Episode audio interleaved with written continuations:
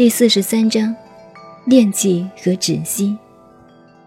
有关炼精化气的大概情形已经略如上说，接着便要讲炼气化神的事了。但是炼精真的能化气吗？炼气又如何才能够化神呢？这些口说，粗听起来好像都是言之成理，颇足引人入胜。事实上，在在处处都是问题。上文已经讲过，精非精液之精，现在更要说明，纯粹的真气也非呼吸之气。真正讲究修炼的人，只需初步借用呼吸的契机，引发人体本自具有的真气而已。那么，真气究竟是什么东西呢？这真是很难下一个定义的问题。尤其对于外国的友人来讲，更加难以说明。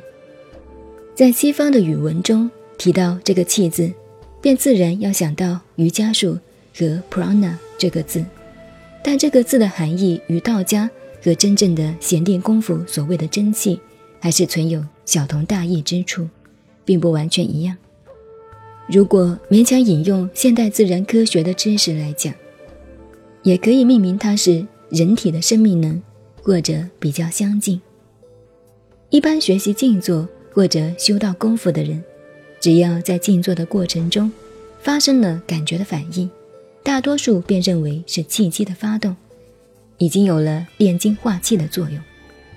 如果因为静坐功夫的积累，这种感觉反应蔓延扩张，循着背脊部分延伸，或者在胸腹部分也有了感觉，便认为是气循督脉上行，已经回转而打通了任督二脉了。